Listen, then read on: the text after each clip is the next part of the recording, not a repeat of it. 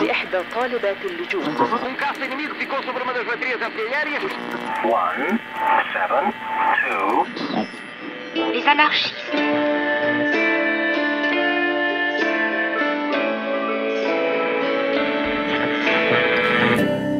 Olá a todos, bem-vindos à Rua do Mundo, um podcast semanal sobre a atualidade mundial em português. eu sou a Sofia Lorena, comigo estão a Ana Santos Pinto, o Bernardo Pires de Lima, a Susana Peralta e o Rui Tavares.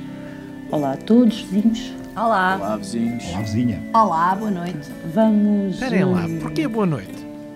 Pois é, eu sei, eu só pensei nisso depois. Alguém mais disse boa noite? Não, só a Susana. Não, fui só eu. Então vá, diz Não, só mas eu olá. posso dizer olá. Diz só olá. Olá! olá, vizinhos! Vá, anda lá. Se queres que eu diga olá, eu consigo dizer olá. Está tá dentro das minhas capacidades. Olá! Olá! Aquela que os miúdos fogem. Ah, exatamente, Não vai aquele jogar a olá bola assim ali. mesmo. Com os olhos assim. Basta aquela janela. Já temos introdução, Marco. Era isso que eu estava a pensar mesmo agora. Ora bem, vamos a isso então. Ah, Com uma sequência parva de olás. Olá a todos, bem-vindos à Rua do Mundo, um podcast semanal sobre a atualidade mundial em português. Eu sou a Sofia Lorena, comigo estão a Ana Santos Pinto, o Bernardo Pires de Lima, a Susana Peralta e o Rui Tavares. Olá, vizinhos. Olá, pessoal. Olá! Olá, vizinhança. viva, Dona Sofia. Olá, Rui. Ah, hoje vamos ah, passar diretamente ao tema principal. Temos um convidado especial e, e vamos falar de Brexit. ah, um bocadinho porque, enfim, passaram, passaram já umas semanas desde a sua concretização, mas ah, vai servir-nos mais de pretexto para olharmos para os fenómenos que, que marcaram a política desde, desde essa campanha. Temos um, temos um convidado connosco, o Charles Stenock, que é foi eurodeputado durante 20 anos, penso, do, do, do Partido Conservador. É médico, psiquiatra, e eu gostava de começar por perguntar porque é que temos a sorte, Charles, de falar tão bem português. Eu tive uma infância dourada vivendo em Portugal, ah, desde a idade de 7 anos até 11 ou 12, e foi uma época em qual foi muito fácil aprender a língua, por, por ouvido, claro, e vim para Portugal de Itália já falando italiano, portanto também isso facilitou aprender o vosso idioma. E sempre voltei a Portugal a minha vida toda e sempre tive imenso prazer em ser lusófono. E aliás, eh, quando fui membro do Parlamento Europeu, eu fui co-presidente dos amigos da CPLP e sempre tive muitos amigos de todos os partidos que eram de portugueses, com quem tive sempre prazer em praticar a língua de Camões. Muito bem. Ah, vamos então conversar um bocadinho. Rui, queres começar tu a. Sim, quero, quero começar por agradecer ao Charles, de, de quem fui colega entre 2009 e 2014, por ter aceitado estar aqui. Era uma conversa que eu já queria ter há, há algum tempo e creio que vocês e os nossos eh, ouvintes vão, vão ver o, o, o, o quão fascinante essa conversa pode ser, porque o Charles foi um espectador privilegiado de evoluções no interior do Partido Conservador que acabaram por dar uma grande. eh, uma, uma- um, um grande facto histórico, uma grande viragem histórica eh, na União Europeia, no continente europeu, com a saída do Reino Unido eh, da União Europeia, com o Brexit.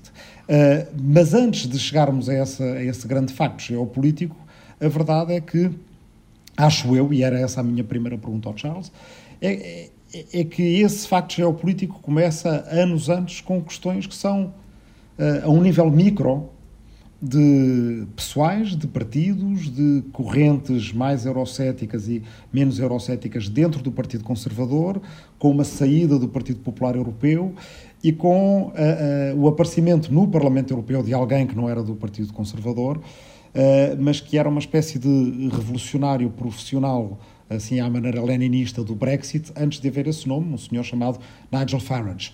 O Charles assistiu a isso tudo. Nós, quando nos conhecemos, trabalhávamos eh, em conjunto em questões de direitos humanos, a partir de dois grupos políticos diferentes.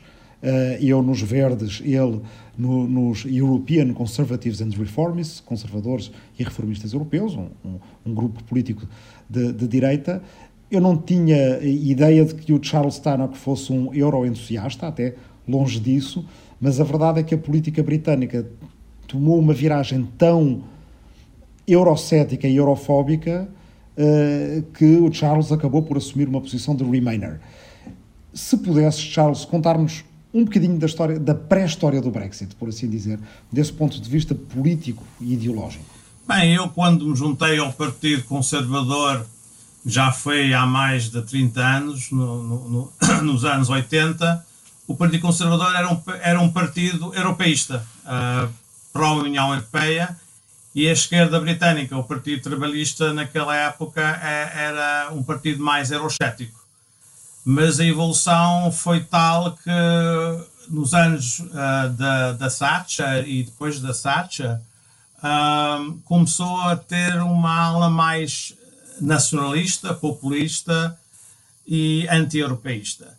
E eu era considerado, interessantemente, quando fui eleito em, em 1999, uma pessoa eurocética, porque eu, eu percebi o euroceticismo como querer melhorar o projeto europeu, mas não era um euro, digamos, a pessoa que queria sair, um, que queria deixar a União Europeia. Eu queria reformar a União Europeia e talvez ter outro deal para os britânicos uh, e o Estado britânico uh, e que houvesse mais, digamos, regresso dos poderes da competência europeia para o Reino Unido. Mas quando me juntei e quando fui eleito em 99, comecei a perceber que, para já, havia tantos mitos, eh, tantas mentiras, aldrabices que foram contadas na imprensa nacional sobre como funcionava o, o, projeto europeu, o que é que fazia o Parlamento Europeu, etc. E eu comecei-me a perceber muito rapidamente que, infelizmente, as pessoas que chegaram lá, como o Farage, mas também, infelizmente, meus próprios colegas, como o Daniel Hannan, uh, estavam dispostos a mentir e a inventar histórias e, e, e, boatos e tudo para destruir o projeto europeu. Não só para que o Reino Unido possa eventualmente sair, e infelizmente nós agora saímos, mas também com a intenção de destruir o projeto para todos os outros, os outros países, Estados-membros da União Europeia. E eu, depois de um ou dois anos no Parlamento Europeu, comecei a perceber que, ao fim e ao cabo, o projeto europeu é o maior projeto na história dos seres humanos em termos da paz, da prosperidade e da segurança, não só pelo nosso continente, mas também exportar esse modelo globalmente, com uma influência por bem no mundo em que sem a União Europeia o mundo seria muito mais pobre, uh, faltando esse projeto como inspiração para todos os outros países do mundo. Eu comecei a viajar, eu, eu, fui, eu fui membro da, da Comissão dos Negócios Estrangeiros durante quase 20 anos e viajei muito pelos continentes. Em todos os outros países do mundo, os outros continentes, sempre tinham imensa admiração pela maneira em que uh, ah, 28 países eventualmente pudessem esquecer das suas histórias de conflito e criar algo positivo, algo que possa contribuir para mais comércio, mais prosperidade, mais direitos humanos, mais direitos mesmo dos trabalhadores, etc, etc. E mais, sobretudo, direitos também do meio ambiente. E, portanto, eu fiz uma, uma viagem muito comprida, uma evolução muito grande de, de chegar lá em 99 como visto como uma pessoa da direita eurocética, moderado, nunca fui extremo como o Daniel Hanna nunca tivesse a ideia de quebrar os laços completamente com, com, a, com a Europa como temos agora, mas a pouco a pouco senti-me cada vez mais uh, isolado dentro do meu próprio partido como europeísta e foi um processo bastante difícil para mim. Uh, o meu último mandato de 2014 a 2019, realmente eu estava numa minoria de quatro ou cinco eurodeputados conservadores que eram europeístas dos quais dois foram expulsos do partido e eu não sei como consegui eh, manter a minha posição dentro do, do, partido, mas sempre visto como uma pessoa um bocado excêntrica, porque eu era europeísta e realmente acreditava no projeto europeu. E essa evolução foi até, claro, quando Cameron, eh, em 2015, uh, não, não, não pensava que ia ser reeleito pela segunda vez, com uma maioria absoluta, foi reeleito com essa promessa de fazer um referendo de ficarmos ou sairmos da União Europeia. e claro, ele fez campanha para ficar, mas claro, o Coben, que era o líder da oposição trabalhista naquela época, ele era da extrema ala, ala esquerda do Partido Trabalhista, ele sempre foi um eurocético da tradição, como já disse, uh, que o Partido Socialista Britânico uh, Trabalhista sempre era um partido eurocético porque viam dentro da União Europeia um projeto sobretudo de livre mercado, de capitalismo, etc. E também de manter uh, certas regras sobre questões de ajuda do Estado e, de, e da competição.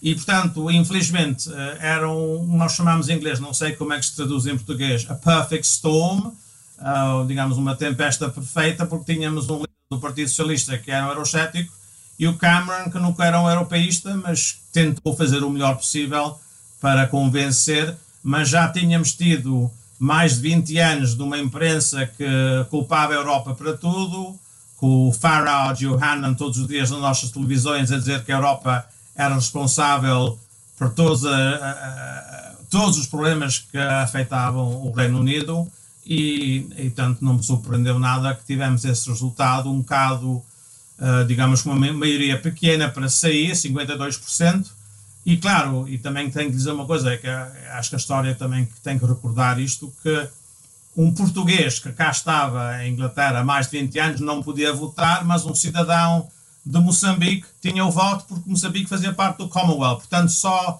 uh, o eleitorado também era estranho, porque tinham 2 milhões de votantes que vinham do Commonwealth, dos quais, infelizmente, eu acho que a maioria uh, dos que vieram da África e de Ásia votaram para sair, porque não vinham, não viam nenhum, nenhum, nenhuma vantagem para eles, uh, como cidadãos europeus.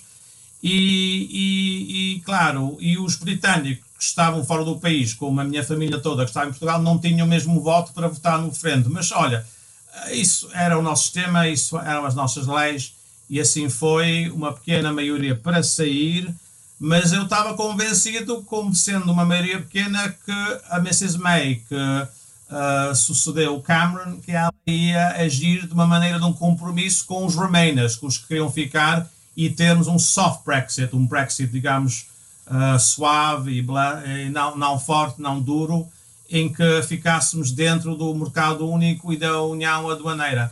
Mas infelizmente, em 2017, depois do Lancaster House, uh, do discurso que ela fez aí, era claro que isto, estamos numa trajetória para o, o Brexit mais duro possível.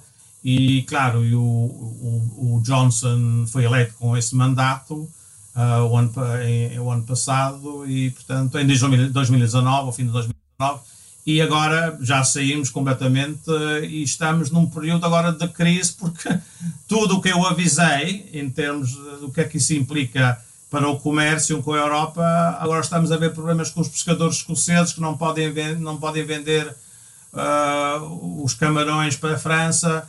Uh, há um problema nos supermercados agora na Irlanda do Norte, porque há problemas de controles na fronteira entre a Grã-Bretanha e a Irlanda do Norte, mas era tudo previsto por eu e outros uh, durante os últimos dois ou três anos que isso ia acabar assim, mas ninguém, nos, ninguém tomava em conta uh, as ideias dos eurodeputados europeístas como eu. E assim é. Ana, queres. Sim, eu, eu ia aproveitar, uh, não só para agradecer naturalmente ao convidado uh, a presença, mas pegar naquilo que, que, que dizia. Um, eu vou fazer duas perguntas numa porque um, a noção de, de, do Brexit ter consequências de curto, médio e longo prazo, mais do que do ponto de vista do posicionamento externo ou das questões comerciais, a mim levanta-me grandes dúvidas em relação à coesão uh, do Reino Unido e à questão da identidade nacional e da identidade, no caso uh, da Escócia, de Gales e, e, e, da Inglaterra. Como é que vê esta questão da, da, da principalmente no caso da Escócia, uh, da possibilidade de cessão e de depois de candidatura da Escócia à, à União Europeia e esta questão da coesão do Reino Unido do ponto de vista do, do, do médio prazo, pelo menos, e eu não resisto a perguntar-lhe como é que um psiquiatra olha para o Brexit. Ou seja, olhando para essas dinâmicas que, que, que, que fez esta, uh, esta evolução, como é que um psiquiatra olha para esta atitude da, da, da sociedade britânica e da, e da forma como este processo foi gerido? Bem, para começar sobre a questão da coesão britânica, eu tenho uma sorte imensa que eu tenho ascendência do, da parte da minha mãe irlandesa, portanto eu sigo como cidadão europeu, tendo um passaporte irlandês agora, graças a Deus, e da parte do meu pai, a ascendência de escocês, escocesa. Uh, e, portanto, eu sou muito celta nesse sentido e faz-me imensa pena de ver uh, a, a união dos. Nós, nós, nós, chamamos, nós chamamos as quatro nações, é um bocado estranho, as, as quatro nações do Reino Unido, Escócia, Inglaterra, Gales e Irlanda do Norte, que estão realmente agora em, num num perigo mortal, eu diria, de desintegrar a União uh, do Reino Unido, porque houve um referendo em 2014 uh, sob o David Cameron, em que a Escócia resolveu ficar dentro do Reino Unido, mas não foi por uma maioria muito grande. Se me recordo bem, foi 54% ou 55%. E agora, todas as sondagens, e naquela época foi dito aos escoceses se vocês saírem do Reino Unido, vão ser obrigados a deixar a União Europeia, porque a Espanha, por exemplo, vai vetar que vocês possam uh, integrar-se na União Europeia.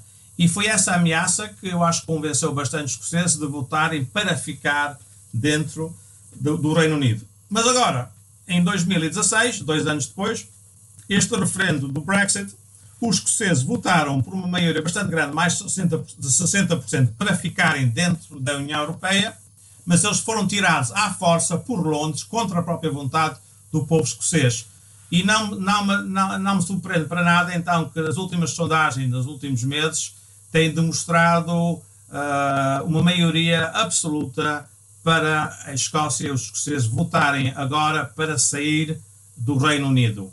E interessante, falando de novo do eleitorado, na Escócia, os portugueses que lá estão a viver podem votar neste referendo. E, aliás, eu fiz um discurso para a comunidade lusófona portuguesa da Escócia o mês passado uh, com, com, com, um dos uh, conselheiros da comunidade portuguesa na Escócia. E eu estou convencido que nos próximos meses, quando houver as eleições para o Parlamento escocês, que vai haver uma maioria absoluta do voto popular e, claro, do Parlamento para o SNP, que é o Partido Nacional uh, para a Independência da Escócia, e isto vai criar uma crise constitucional no Reino Unido, porque o, o, o Johnson, o primeiro-ministro do Reino Unido, já disse que ele é completamente em contra da ideia de haver outro referendo sobre a questão da independência da Escócia que isso foi uma coisa feita em 2014, seria vitalício e nunca mais nesta geração seria permitido outro referendo.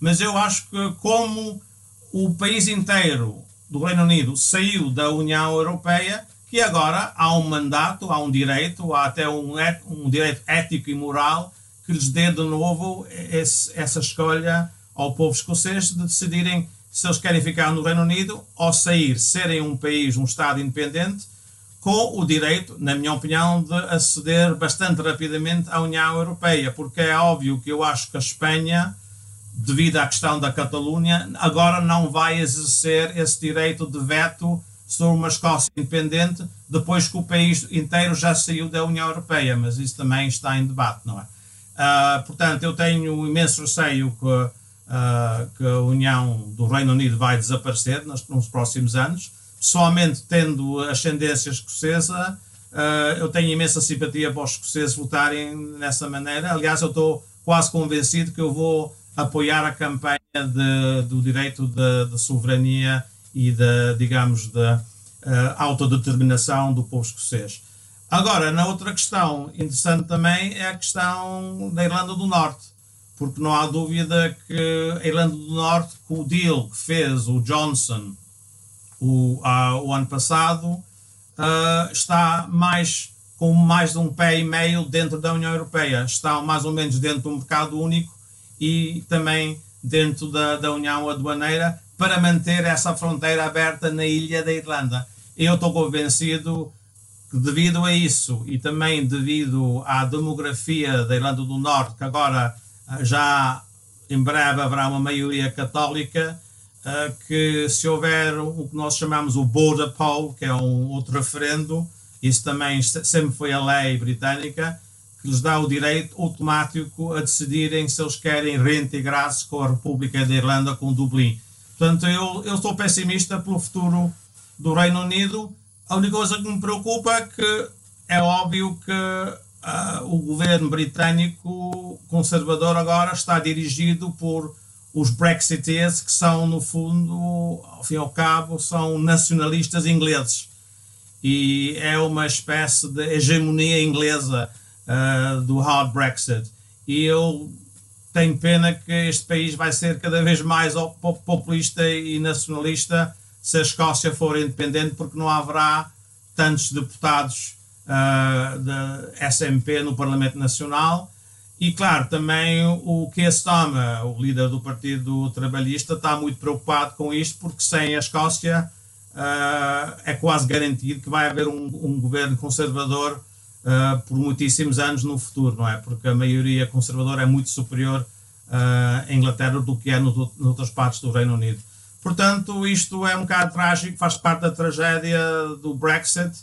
Nós todos avisamos que isto ia pôr em, em questão uh, o Reino Unido. Os Brexiteers tinham este outro sonho ridículo que, a Irlanda do Sul, a República da Irlanda, ia se juntar ao Reino Unido uh, e reassociar-se ao Reino Unido. E fazia parte deste projeto que eles chamavam o Anglosphere, Anglosfera, ou que eu chamava o Império Marco II, em que iam reconstruir, digamos, uma visão do século XIX dos países de língua inglesa, com a Austrália, com o Canadá, com a Nova Zelândia, uh, e que isso ia ser o nosso futuro mas agora já estamos a ver que também isso era um sonho completamente de, fantasia, porque não há qualquer interesse nesses países de reintegrar-se com o Império Britânico. Era completamente uh, essa ideia, sempre foi um sonho realmente estúpido que eles uh, promoveram na média, uh, em que haveria livre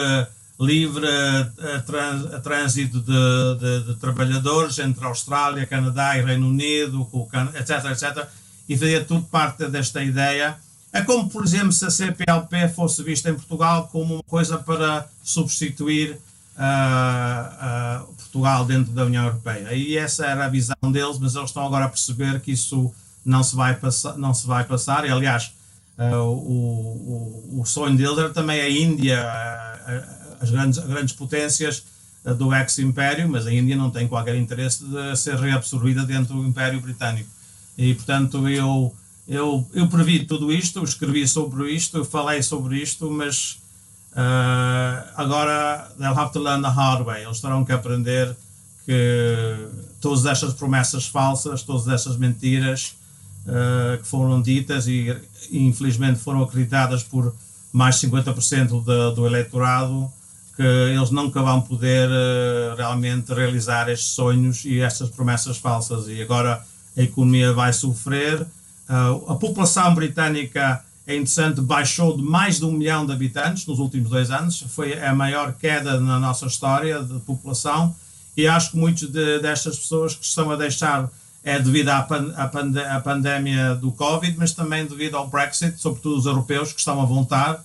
E muitos países europeus têm, estão muito felizes que agora as enfermeiras e os médicos e, e o brain drain, uh, digamos, das pessoas qualificadas para o Reino Unido, já vai acabar e eles, muitos deles vão voltar aos seus países de origem e ajudar os, eh, esses países a desenvolver-se. Portanto, nós estamos a perder, vocês estão a ganhar, uh, mas uh, o Brexit agora já acabou-se, uh, já não há, não, não há hipótese de regresso durante 10 ou 20 anos e eu, pessoas como eu, estamos a planear a, a nossa também saída do Reino Unido. Eu também estou a pensar de ir embora com a minha família para outro país.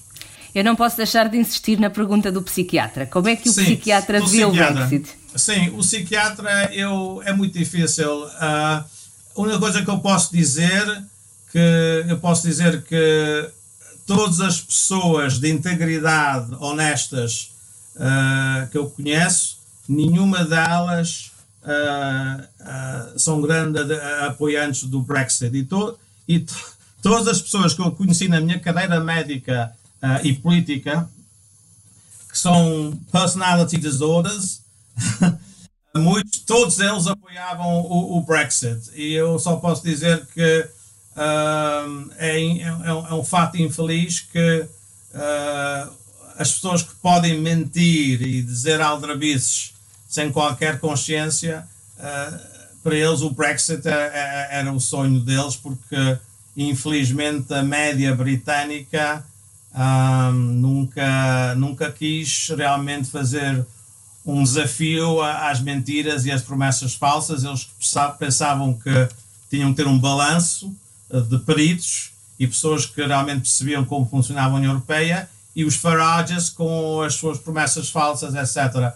Portanto, eu, eu como psiquiatra digo que sinceramente é difícil, isto não, não, não são os meus doentes, eu nunca, mas eu, mas eu só posso dizer que as pessoas que nunca gostei dentro da política, todos eles apoiaram uh, o Brexit, uh, infelizmente. E, uh, e vamos ver que, claro, o nacionalismo, o populismo, sobretudo no mundo ocidental, que também teve, digamos, a cimeira com a eleição do Trump, que graças a Deus vai-se embora na quarta-feira próxima. essa, a, a, a falta do Trump vai ser um grande problema por muitos dos Brexiteers, porque os Brexiteers duros eles são autoritários, uh, como digo, não são pessoas muito honestas uh, e, e, às vezes então, até tem um problema, na minha opinião, de não querer perceber e ser, digamos, objetivo, objetivos sobre a questão da evidência, não é? É quase um, uma questão de um autismo, uh, quando eles não veem a evidência que a economia está a descer que há mais desemprego, que há imensos problemas, eles dizem que isto não é verdade, que isto é, é falso, que, que outro dia um dos ministros a dizer que a, a cidade de City of London ia ter imensas oportunidades e que haveria imenso comércio, etc. E eles continuam a dizer essas aldrabices essas mentiras e eu, eu não percebo como é que uma pessoa honesta de integridade possa dizer essas coisas uh, e, e sentir-se à vontade com si mesmo. Mas assim é. Portanto, eu como psiquiatra uh, é quase uma delusão de, coletiva uh, esta ideia que no mundo moderno, interconectado, globalizado, que aumentar as barreiras de comércio parar com o livre, um livre movimento de, de trabalhadores e de profissionais, que isso possa ajudar um país a ser mais civilizado ou mais, ou mais uh, próspero ou mais seguro. Para mim é completamente ridículo, uh, é uma tragédia e, e tenho imensa pena. Uh, eu, eu sou casado com uma mulher de, que nasceu na União Europeia, tenho filhos com dupla, dobra nacionalidade, como eu, Uh, e, e, vejo estes quismos que há entre famílias, etc., e também esta hostilidade que há contra os europeus que cá estão a viver e por qual, por qual muitos deles agora sentem-se não, já não se sentem à vontade aqui neste país e já muitos deles querem regressar aos seus países de origem. Agora, uma pequena pausa na Rua do Mundo para ouvirmos uma rádio do mundo. E já que estamos a falar do Reino Unido, sabia que as Forças Armadas Britânicas têm uma estação de rádio própria? A BFBS, British Forces Broadcasting Service, é a emissora que anima os militares britânicos, tanto, entre aspas, em casa como no estrangeiro. Neste caso, estamos a ouvir a delegação da BFBS em Gibraltar, o pequeno território no sul de Espanha, sob administração britânica oficialmente desde 1713. Franz Ferdinand, everything they touch is fantastic. Do you want to? It's BFBS The Forces Station playing you happier. Marshmallow combining with Bastille. Daqui a pouco saímos do território administrado pela Grã-Bretanha, mas não saímos desta região onde agora estivemos. Para já, regressamos à Rua do Mundo e à conversa com Charles Tennant.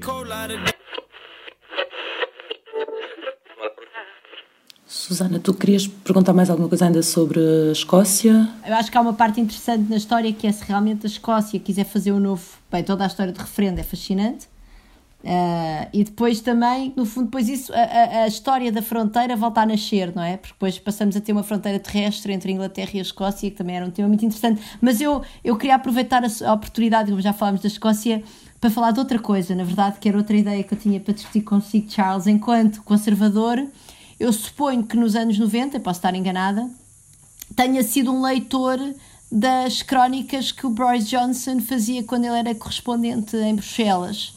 Ele, um ele, ele perceber... deixou, ele deixou, ele deixou uh, o ano antes de eu chegar a Bruxelas, já não lá estava em 99, acho que saiu em 97 ou 8, portanto nunca cheguei a conhecê-lo em Bruxelas. Mas leu, mas lia quando estava quando estava no sim, Reino Unido. Lia, e no fundo, e... qual era a sua relação, de, ou seja, a sua relação enquanto conservador com essas coisas que ele escrevia e como é que vê-se realmente a, sua, a maneira do Boris Johnson naquela altura de ver Bruxelas, no fundo, se aquilo era um produto da, do, do euroceticismo uh, britânico ou se verdadeiramente também foi um, uma espécie de trigger desse euroceticismo mais ácido que o Boris Johnson faz com uma mestria, se calhar, que poucos têm. Bem, eu sinceramente não acho que o Boris Johnson nunca foi ideologicamente nem o europeísta nem o eurocético. O Boris Johnson é o Boris Johnson e ele sempre achava imensa piada inventar histórias e histórias realmente cómicas sobre a União Europeia, muitas delas uh, inventadas e, e, realmente com, com qualquer, sem qualquer base na, na, na verdade, não é? Uh, mas isso, infelizmente. Mas isso deu-lhe imenso sucesso, não é? Sim, ele descobriu que, é que infelizmente, altura... vendia, vendia muitos jornais com estas histórias. E eu, eu, eu, talvez um bocado ingênuo nessa época, nunca, nunca levei a sério e nunca pensei que, uma, que a maioria do eleitorado podiam ter levado a sério com estas histórias. Uh, e, e, eu, e, e, e, voltando ao que eu disse o Rui a, a, quando fez a introdução, um, quando eu cheguei ao Parlamento Europeu, os conservadores faziam parte do EPP, do Partido Popular uh, Cristão Democrata. E, e, eu nunca vi, eu nunca vi nem bom nem mal. Olhando para trás, foi um erro muito grande da minha parte. Nunca defendi muito de ficarmos dentro do, do EPP, mas realmente agora percebe que isso foi um erro estratégico uh, do Cameron, uh, liderado pelo Daniel Hannan, que puxou muito para os conservadores saírem do EPP, que era o mainstream uh, do, do, do centro-direita europeia uh, para for, formar um novo grupo mais eurocético, mais direitista, que eram o, o, os conservadores e reformistas, o ICR, SCR. E, e, foi um grande erro por duas razões. Para já, cortou o Cameron de ter acesso aos líderes como a Merkel, etc., uh, de, de, de, dos partidos cristão-democratas da Europa. Cortou esse acesso e essa influência que ele podia ter tido mais em 2015, quando negociou uh, os termos do tratado uh, com o Reino Unido. E a segunda coisa que ninguém pensou bem, fundando um novo grupo parlamentário, deu imensos fundos e, e, e recursos ao Daniel Hannan de poder promover um, com os outros eurocéticos, o Farage e outros, imenso dinheiro, recursos pessoal, etc., para promover a agenda uh, do euroscepticismo, do Brexit, durante esses anos críticos uh, do 2000, de, de 2009, 10 para, para, aí para a frente.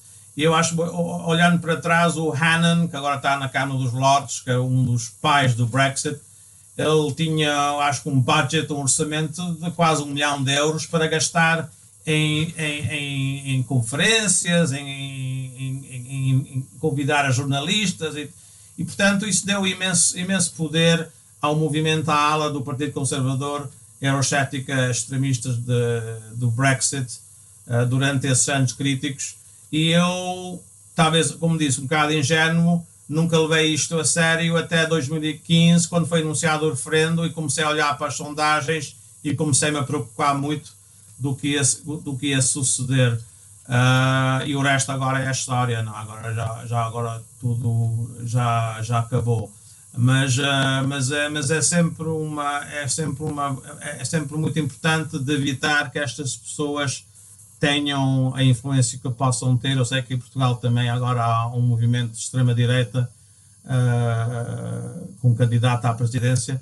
É muito importante que que sejam essas pessoas sejam sempre como é que se diz em português, uh, sejam sempre examinadas objetivamente pela imprensa e não lhes dêem uma plataforma de poderem promover mentiras populistas nacionalistas sem que haja um grande desafio intelectual às coisas que estão a dizer, porque infelizmente o Farage, o Hannon e antes dele o Boris Johnson, com os artigos que ele escrevia pelo Daily Telegraph, não havia qualquer apetite na média britânica dos de, de, de, fazer desafio contra o que ele estava a dizer.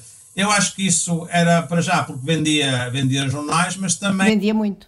Vendia muito, mas também porque muitos da média, muitos dos, dos, jornalistas realmente não percebiam como é que isto funcionava em Bruxelas e na União Europeia. Não tinham o training nem as raízes profundas de perceber os processos da, da, da legislação e da, do processo parlamentário da União Europeia e, infelizmente, a Comissão, os funcionários, as pessoas que sabiam, os profissionais, eram sempre proibidos de fazer comentários. Eles mantinham sempre esta neutralidade de não fazer comentários na política interna doméstica de um Estado-membro.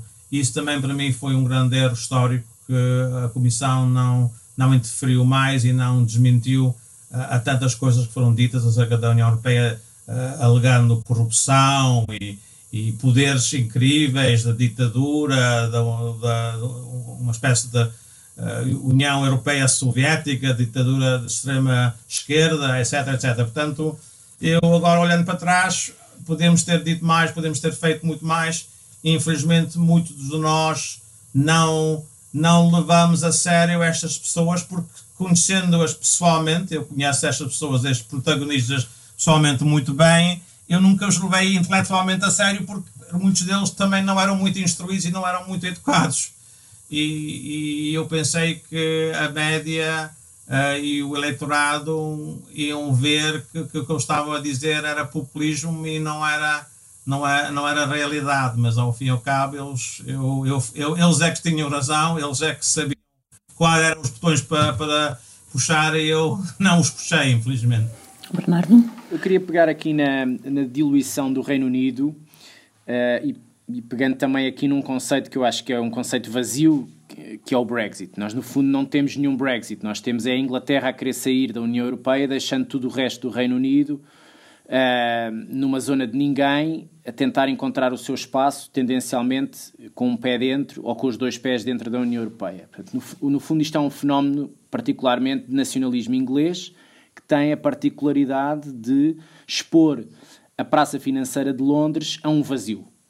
E, e sendo esse o, o, grande mercado, o grande hum, impulsionador das exportações uh, financeiras, que é, o, digamos, aquilo que, que, no fundo o Reino Unido tem para uh, competir a nível uh, global, e, e é, a minha pergunta tem a ver um bocadinho com essa, que nós podemos ter um êxodo de uh, entidades financeiras, eh, de fintechs e de altos cargos uh, a partir da Praça Financeira de Londres para outras uh, praças europeias. E como é que isso ainda vai contribuir ainda mais para os vários bloqueios que se espera do ponto de vista comercial, do ponto de vista da, da subida dos preços, de, sei lá, de, de, bens de primeira necessidade que podem escassear, de, de uma série de, de, problemas que, que este acordo pode trazer. Portanto, a dimensão financeira estando fora deste acordo, portanto, sendo, tendo que ser negociada um bocadinho ad hoc, como é que se consegue vender internamente uma Global Britain sem a praça financeira na sua maior pujança?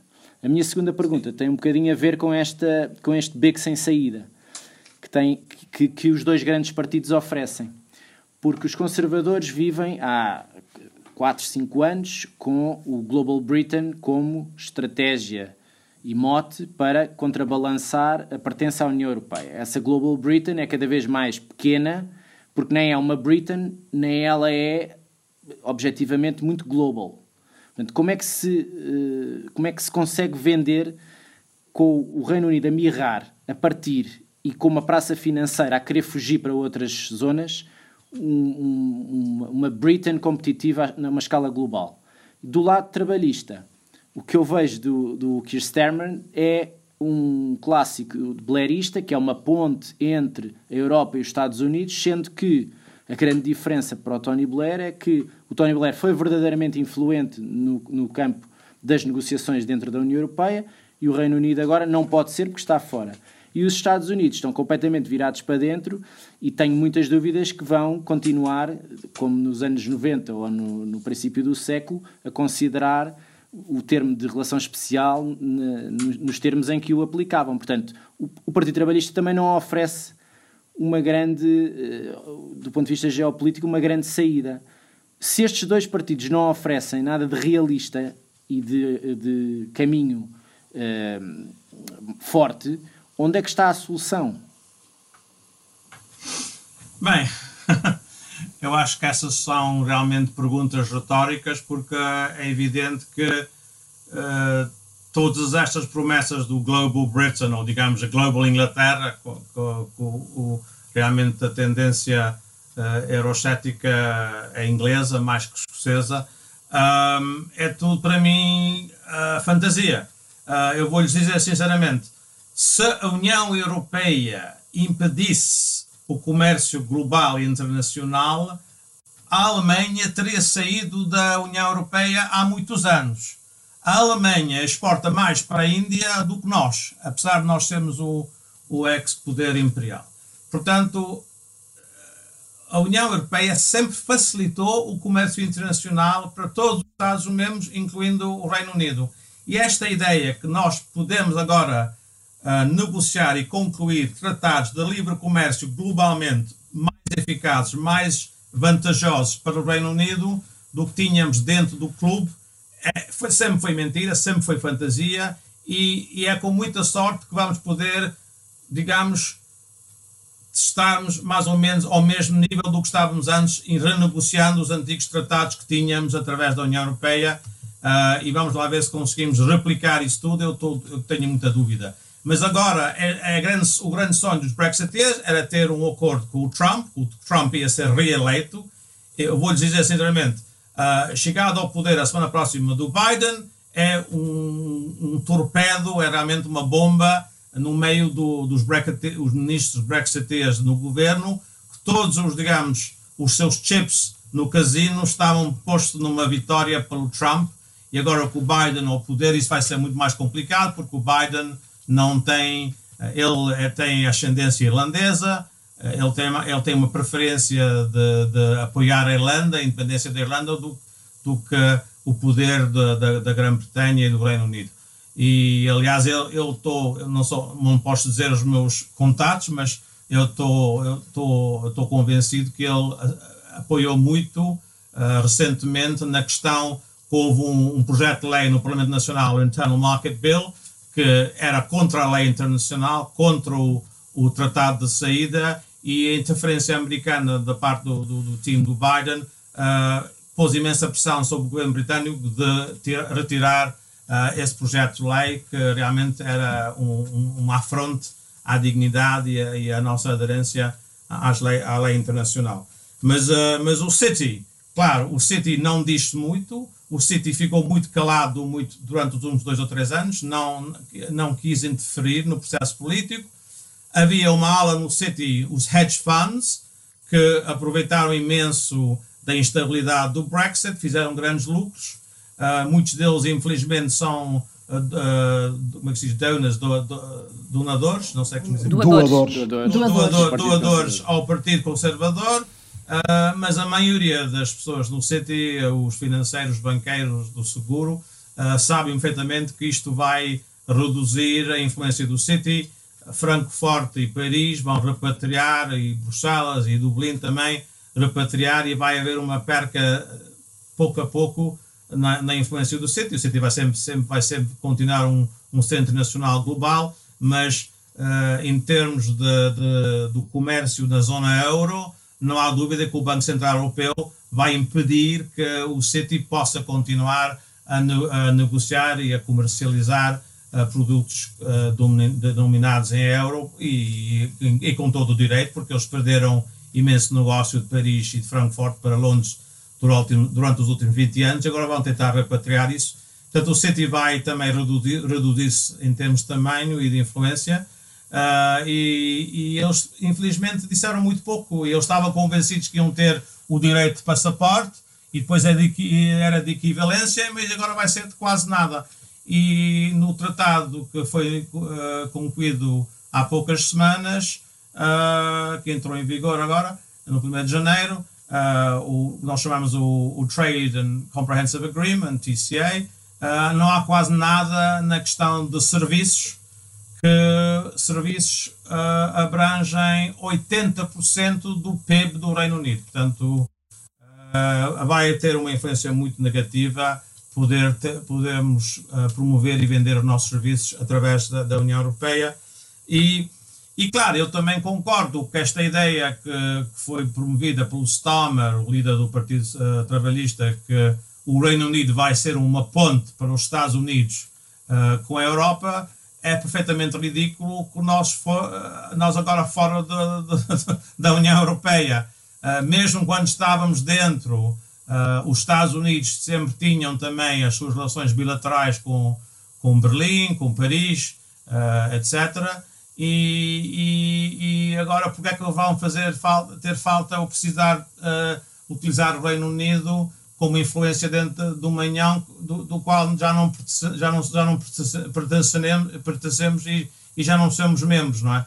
Portanto, eu acho também isto é um bocado de fantasia da parte do, do Keir Starmer, de tentar de falar de política uh, internacional estrangeira, uh, e ele tem imenso medo de perder aqueles votos-chave, nós chamamos de Red Wall, o muro vermelho, que votaram Tory pela primeira vez nesta eleição anterior e ele tenta recuperá-los, garantindo que não há qualquer hipótese de voltarmos a estar mais perto uh, da União Europeia, do mercado comum. E eles, claro, eles, eh, essas pessoas que votaram pelo Farage e pelo Brexit, e tenho que dizer que muitos do Brexit Party agora são militantes do Partido Conservador. O meu partido também foi completamente infiltrado ao nível de militantes do partido de, de Farage, uh, o, o, Brexit Party, infelizmente.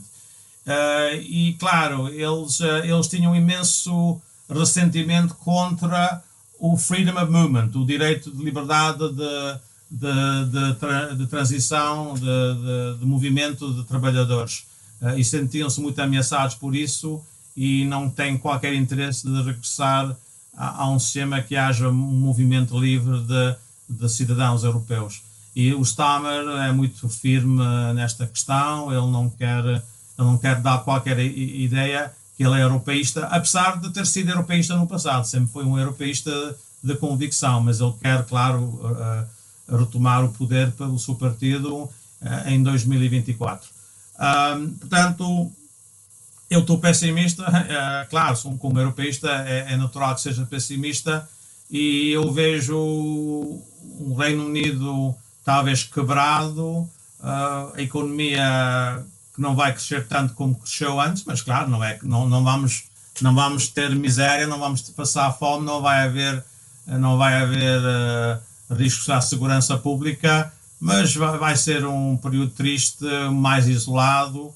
Uh, a coisa que mais me doeu uh, foi quando o governo anunciou que o Reino Unido ia sair do Erasmus, que é o Erasmus, que é aquele projeto europeu dos jovens estudantes de poderem viver em outros países, estudar, etc., mover e, para um país para outro, do qual é, é, é, dito que um milhão de bebés nasceram de, de de, de, de, mulheres e homens que se conheceram relações uh, casais de Erasmus e se casaram?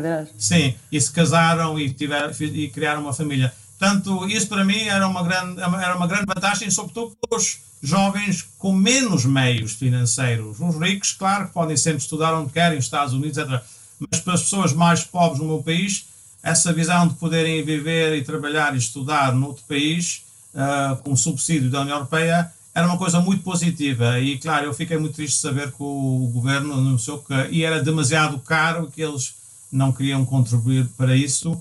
Eu sou cínico, eles acho que eles tinham medo de criar uma geração de jovens que tinham um apetite para ser europeístas. Eles, só queriam, eles não queriam isso, queriam que esses jovens fossem estudar para Canadá, Austrália, para fortalecer este novo projeto, o que nós chamamos o CANZAC, Canada, Australia, New Zealand, UK, e essa era a visão uh, do futuro para este país. Muito triste, realmente muito triste a questão do Erasmus. Não era necessário também sair do Erasmus. Mais uma pequena pausa na Rua do Mundo e, tal como prometi há pouco, não deixamos a região do Estreito de Gibraltar, porque do Rochedo é visível outro território com um estatuto administrativo peculiar. Ceuta, em Marrocos, foi portuguesa desde 1415 e ainda hoje tem, por todo lado, até na bandeira, símbolos de Portugal. Mas desde 1668, como sabemos, é um território administrado por Espanha. Uma das rádios que se ouve na cidade de Ceuti é esta Rádio Onda Color. Hey, ¿qué tal amigos? Les habla Maluma. Onda Color.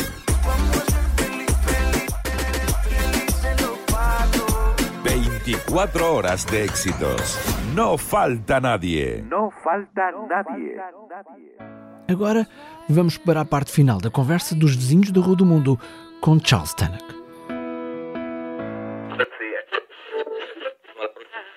Charles, eu teria várias perguntas, mas já não temos muito tempo, portanto vou tentar fazer uma que, que seja assim mais para uma, para uma resposta mais rápida.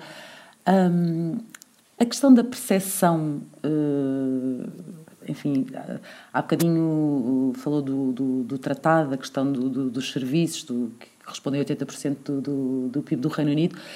Um, o facto do Brexit ter acabado por se concretizar no meio desta pandemia, uh, muitas coisas terem sido decididas já, algumas coisas mesmo já, já em cima da hora, o que é que hoje, qual é que é hoje a percepção das pessoas do que está a acontecer em termos de Brexit, até ao, até, até ao ponto em que é, é, que é possível perceber? Ou seja, as pessoas têm noção das consequências que já estão a acontecer, uh, têm noção do que é que foi decidido agora em cima da hora, um, ou está tudo demasiado uh, mergulhado uh, na pandemia e nas consequências da pandemia e, e ou seja, e, e assim também uh, as responsabilidades políticas uh, se diluem, não é? Por, por, por assim dizer. Bem, digamos que para o governo a desculpa perfeita é que qualquer contração económica vai ser, uh, claro, vai ser. diretamente devido à pandemia do Covid. Isso é, é, é, um, é, uma maneira de disfarçar a verdade. Que o, claro, isso tem um efeito de mais ou menos 11% de, de, de, de, baixa no PIB, mas também o Brexit tem um efeito. Agora, um, temos visto nos últimos dias na, nos nossos ecrãs os pescadores, uh, escoceses sobretudo, que fizeram campanha para o Brexit, que estão muito zangados com o governo, que não podem vender a sua pesca para a França. Portanto, o, a média britânica começou a deixar a, um bocado a impressão que o governo não negociou exatamente o que foi prometido, mas o que me dá, o que me dá realmente uma grande irritação é de ver também os Brexiteers a anunciar que, apesar do Reino Unido estar no número 2 em toda a Europa, uh, em termos de mortalidade, fatalidade do Covid, por 100 mil uh, pessoas, uh, só depois de, do, do, número mais elevado ainda de Itália, uh, e, e, temos lá então um, um, uma gerência do Covid terrível, que agora começam a dizer que devido ao Brexit nós podemos lançar a, a, nossa vacina mais rapidamente no mercado. A vacinação mais cedo. O, o, o tal chamado AstraZeneca Oxford, que a licença foi dada por a, a nossa a regulator, reguladora nacional, mais rapidamente do EMA.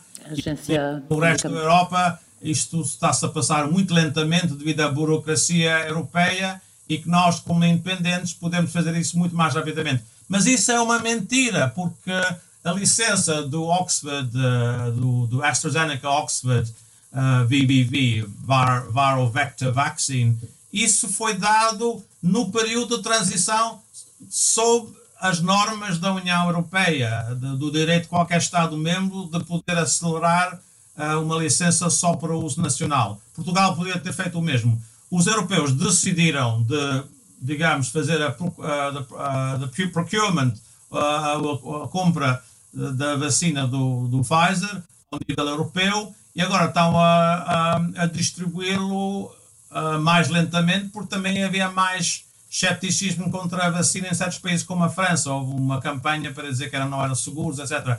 Mas eu, eu fico muito chateado de ver anúncios do governo com uma bandeira britânica com a vacina do Oxford, como dizer que isto é, uma, é um exemplo do nosso poder nacional, do, do que, que take back control, regressar o controle ao Estado soberano nacional, só através disso é que podemos realmente uh, digamos, uh, vencer o, a, a, pandemia. E isso para mim irrita-me imenso. Eu, como médico, tenho, tenho, tenho, tenho sido bastante ativo no, no Twitter, desmentindo todas as mentiras feitas neste sentido, porque o, o Brexit não ajuda nada a, a, a matar um vírus ou, ou derrotar uma pandemia.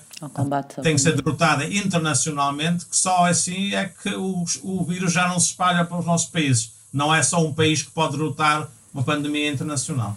Claro. Vamos ter que acabar. Eu gostava muito que um dia o Charles voltasse aqui para, para discutirmos este exemplo do que foi a, a, a campanha do Brexit. Um, como, é que, como é que essas mentiras prevaleceram? Como é que há bocadinho dizia podíamos ter feito mais? Eu gostava que, que isso fosse pretexto para uma, para uma, para uma nova conversa. Uh, entretanto, passo só ao Rui que quer ainda despedir-se e, e, e, agradecer, suponho, agradeço também eu já a, a, a presença. Rui. Sim, eu, eu queria mandar um, um, abraço ao Charles e dizer Igualmente. que nós, no Parlamento Europeu, trabalhámos juntos, uh, nunca, nunca fomos propriamente uh, uh, muito, muito próximos em termos de amizade, embora sempre nos tenhamos respeitado. É, é uma experiência curiosa aquela casa, não só pelas muitas nacionalidades, mas porque dentro de cada nacionalidade nós habituamos-nos a reconhecer famílias políticas que não são as nossas e onde encontramos gente que podemos respeitar pela honestidade intelectual. Eh, eu sempre vi o Charles como um conservador naquele sentido burkeano do termo, portanto, gradualista, cauteloso, não é a minha família política de todo, eh, mas também nunca vi o Charles como um euro-entusiasta eh, e, e, portanto, sei que deve ter sido muito difícil esse percurso, uh, que, no qual, por outro lado, também a inversa também é verdadeira. Em, em famílias políticas muito distantes da, da minha, às vezes também ficas a não respeitar alguns deputados porque reconheces neles defeitos que também encontras na tua família política. Digo eu que, vindo da esquerda, tantas vezes achei o Farage ou o Hannan uh, iguais aos, aos leninistas e até aos stalinistas mais dogmáticos que eu encontrava na esquerda. Gente que era completamente impermeável uh, uh, aos factos, completamente impermeável a aprender com os outros e, portanto, não teve não ter tido nenhuma evolução ideológica enquanto estiveram na, na, na, no Parlamento Europeu. Pelo contrário, alguns deles só lá chegaram porque a lei europeia era mais proporcional. O Farage tentou oito vezes ser uh, deputado na Câmara dos Comuns, nunca conseguiu, graças à detestada lei europeia, uh, aplicada pelo detestado Tribunal de Justiça da União Europeia. Ele foi eurodeputado e foi o tal revolucionário profissional leninista durante 20 e tal anos, uh, extraordinariamente bem financiado, nunca punha os pés uh, numa comissão parlamentar, nunca ouvi apresentar uma emenda parlamentar uh, e todo esse dinheiro foi canalizado para uh, destruir a União Europeia. Bem, pelo contrário, é, é importante dizer que houve muitos deputados britânicos que trabalharam em comissões parlamentares, apresentaram emendas, fizeram resoluções de direitos humanos por todo o mundo e, portanto, nós que somos cidadãos da União Europeia, o Charles também é através dos seus ascendentes irlandeses, mas enquanto o eurodeputado foi britânico e, portanto, nós devemos também uh, a esses eurodeputados britânicos sinceros e trabalhadores uh, algumas coisas que hoje, de que hoje em dia continuamos a usufruir, e nomeadamente da projeção da União Europeia no mundo em termos de direitos humanos. Portanto, queria deixar este, este agradecimento e esperar que voltemos a ver o Charles. Olha, não estás na Câmara dos Lordes, mas acho que em período de pandemia eh, ter regressado à atividade clínica num hospital em Londres é mais nobre do que, do que muitos novos. Obrigado. Obrigado, eu. Muito obrigada. Obrigado, Charles. Adeus. Obrigado, Charles. Obrigado, obrigado. obrigado. Um abraço. Despedimos-nos aqui da, da Rua do Mundo. Lembrar só que é o nome de uma o nome antigo de uma rua no centro de Lisboa, a Rua da Misericórdia. Voltaremos para a semana. Volte connosco na Rua do Mundo.